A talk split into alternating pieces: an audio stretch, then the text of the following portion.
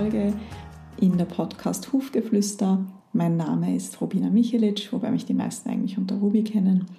Und ich bin die Inhaberin von Rubylistic. Und wenn du noch nicht auf meiner Website warst, würde ich mich freuen, wenn du sie dir einfach mal anschaust. rubylistic.at. Heute, das heutige Thema und das erste Thema, über das ich reden möchte, heißt komplementär, nicht alternativ. Ich selbst bin Energetikerin und Hufbearbeiterin und ich arbeite mit Mensch und Tier, hauptsächlich Pferden und Menschen, auch hin und wieder mit Hunden und Katzen.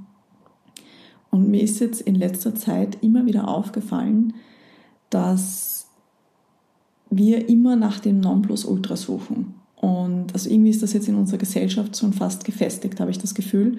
Natürlich ist das, ist das grundsätzlich gut, aber ähm, selbst, also es, es macht halt einen irrsinnigen Druck auf alle, die etwas anbieten. Und es gibt halt nicht immer für jede Situation das Einzige. Es kann auch sein, dass mal in einer gewissen Zeit das das Richtige ist, aber in einer anderen Zeit nicht mehr das Richtige ist. Und ähm, ich finde, dadurch werden einfach wirklich schon ja, krasse Versprechen abgegeben. Also Angebote mit holistischem Ansatz oder alternative Versprechen sind mittlerweile schon gang und gäbe. Sie meinen, wie die allgemeine Medizin, das Heilmittel für dies und das oder jenes zu sein und nur das. Und muss ich denn das immer alles gegenseitig ausschließen? Kann man das nicht miteinander verbinden? Ich persönlich zum Beispiel äh, leide seit meinem 18. Lebensjahr unter wirklich intensiven Migräneattacken und die wurden anfangs äh, rein schulmedizinisch behandelt. Wir waren uns da auch nicht sicher, ob, ob das jetzt irgendwie mit Tumoren oder so ist, war es Gott sei Dank alles nicht. Und im Endeffekt wurde mir dann, ich glaube, knapp vor meinem 19. Geburtstag von einem Neurologen angeboten, dass er mir in diesen Nerv im Hirn äh, Botox reinspritzt und quasi den ganzen Nerv lahmlegt, damit ich diese Schmerzen nicht mehr habe. Also es, es waren wirklich heftige Schmerzen und oft. Ähm, aber trotzdem, ich fand das damals wirklich schon keine Option, bin da auch nach wie vor sehr dankbar drüber. Aber dann ging halt meine Reise in das Alternative los, weil für mich war somit irgendwie die Schulmedizin einmal erledigt, weil das kam einfach nicht in Frage. Und ja, ich habe immer wieder alles Mögliche probiert, habe aber grundsätzlich Medikamente gehabt, die mich während der Attacke unterstützt haben. Also ging die Reise los. Guru und Guru hat mir, haben mir alle möglichen Wundermittel angeboten, welche nicht funktioniert haben. Und die schulmedischen Medikamente wurden immer absolut verteufelt.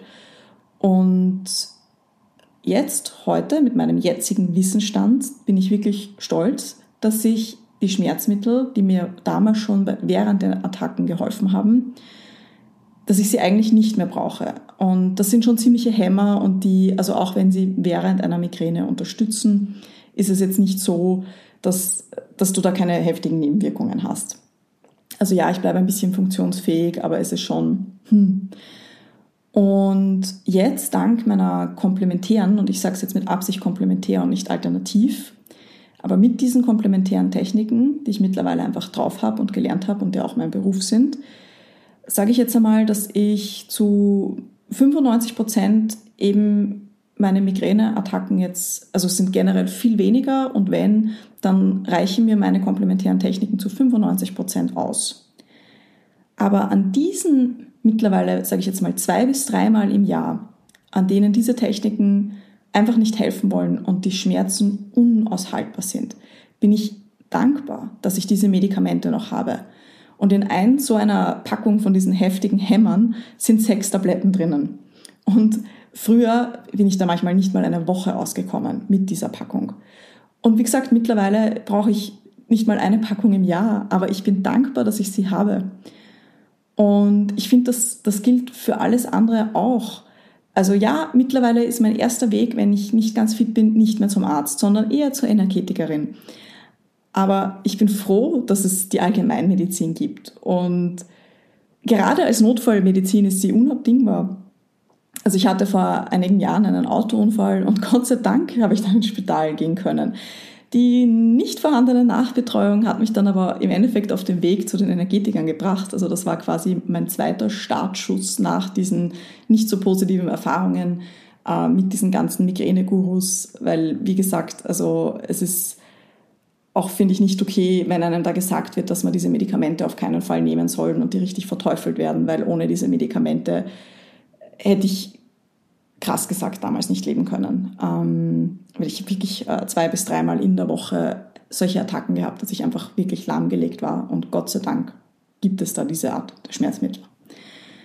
Aber meiner Meinung nach darf es situationsbedingt auch das Richtige geben. Und ich finde es auch wichtig, dass man natürlich äh, seinen vertrauten Helferleins, wurscht, ob das jetzt Energetiker sind oder Ärzte, wie auch immer, ähm, Gesprächstherapeut, wirklich ganz egal, dass man denen eine gewisse Loyalität gegenüber zeigt. Und das ist ja auch mein, mein Business im Endeffekt. Also ich bin schon froh, dass mir meine Kunden im Normalfall loyal sind. Ich finde, es ist aber auch okay, wenn man weiterzieht oder wenn man mal fragt, du, kannst du mir bei diesem Thema helfen? Hast du das Gefühl, dass wir etwas weiterbringen? Weil ich habe das Gefühl, dass jetzt sich in den letzten paar Monaten einfach nichts getan hat. Und das ist auch so etwas, also aus meiner Perspektive als Professionalistin, ist es wirklich nicht gerne angesehen oder habe ich das Gefühl, dass es nicht gerne angesehen ist, Unsicherheit zu zeigen. Denn natürlich will ich meinen Kunden zeigen, dass ich, dass ich mir sicher bin in, in dem, was ich tue und in dem, wie ich sie äh, begleite. Aber es ist schon so ein bisschen, meiner Meinung nach, oder vielleicht nehme ich das auch nur so an oder auf, dass, dass das ja, nicht so gerne gesehen wird, wenn man irgendwo unsicher ist. Aber ich finde, das ist auch etwas, was in unserer Kultur so ist, eben weil man, man immer dieses Guru, dieses Nonplusultra haben sollte. Ich persönlich, wenn ich einen Fall habe, wo ich mir unsicher bin, bespreche ich das mit meinen Lehrern, mit meinen Mentoren, äh, mit Kollegen und Kolleginnen und erzähle das aber oft dem Kunden nicht, weil ich eben das Gefühl habe, dass das nicht so gern gesehen wird. Aber äh, ja, also ich finde, da darf sich die Anschauung auch mal ändern und ich kann jetzt dir den Tipp geben, wenn du so jemanden in deinem Leben hast, dass du dir dann auch einfach mal, äh, ja, frag einfach, sprech mit den Leuten. Du hast ja schon ein gewisses Vertrauen zu, zu ihnen, weil sonst würdest du ihnen ja nicht loyal sein. Also sprich einfach an, wenn du das Gefühl hast, dass, dass dir da jetzt einfach zu wenig weitergibt, weil vielleicht sieht diese Professionalistin das einfach als Teil des Prozesses an oder vielleicht ist sie sich wirklich schon unsicher und hat sich nur nicht getraut, das anzusprechen. Und äh, also ich habe mittlerweile verstanden, dass in diesem Bereich nichts immer zu 100 Prozent ist. Natürlich ist es auch in unserer Gesellschaft deswegen so, damit ähm, Risiken so minimal wie möglich gehalten werden. Das ist natürlich legitim und will ich jetzt gar nicht absprechen und das ist auch gut, dass es solche Strukturen gibt. Aber ich referenziere da jetzt ein bisschen auf Grey's Anatomy und gleich vorab, ich habe das jetzt nicht nachgegoogelt, aber laut Grey's Anatomy, ich glaube, ich weiß jetzt nicht in welcher Staffel, aber da stirbt ja die Mutter von George an Schnackerl. Und es wird dann gesagt, dass nur 0,1% der Menschen an Schnackerl sterben. Aber ich sage jetzt mal, wie gesagt, ich weiß nicht, ob das stimmt, aber diesen 0,1% bringt diese Statistik relativ wenig. Abgesehen davon wird halt die Individualität und die Zusammenhänge, finde ich, immer in solchen ähm, Statistiken komplett übersehen oder in, bei solcher Art, diese Non-Plus-Ultra-Behandlungen. Niemand kann alles wissen und durch Spezialisierungen kann einiges übersehen werden, weil man halt einfach dieses, äh, ja, die Zusammenhänge oft nicht sieht, weil man halt sich nur auf das eine spezialisiert.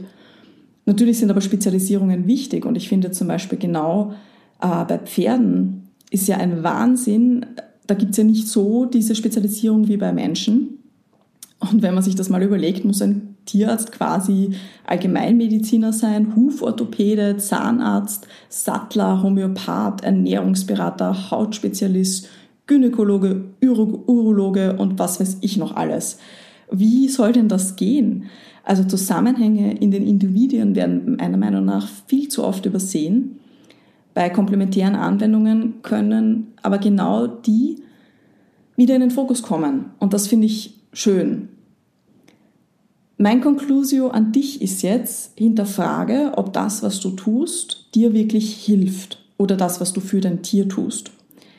Sei mutig, die Vielfalt und das Komplementäre kennenzulernen. Wähle aus dieser ganzen Fülle und sprich an, wenn du dir unsicher bist. Mut zur Lücke. Ja, ähm, die nächste Podcast wird schon mit einem ganz einen tollen Gast sein. Die Podcast wird zweiwöchentlich rauskommen. Wenn sie dir gefallen hat, freue ich mich über eine 5-Sterne-Bewertung. Du kannst mir auch gerne schreiben. Ich bin auf Facebook, ich bin auf Insta. Äh, jeweils findest du mich unter Rubilistik. Ich glaube, Insta-Ruby-Rubilistik. Und ich freue mich, wenn du mich abonnierst. Und die Themen werden sehr weit gestreut sein. Es ist mir auch wichtig, teilweise Perspektivenwechsel zu schaffen, eben zum Professionalisten, zum Pferdebesitzer, zum Stallbesitzer vielleicht auch. Und die Podcast ist natürlich hauptsächlich an Pferdebesitzer gerichtet. Jedoch kann ich mir auch vorstellen, dass die ein oder anderen Themen auch für andere Tierliebhaber oder einfach für die Allgemeinheit interessant sein könnten. Es freut mich riesig, dass dieses Projekt endlich live ist und ja, alles Liebe, deine Ruby.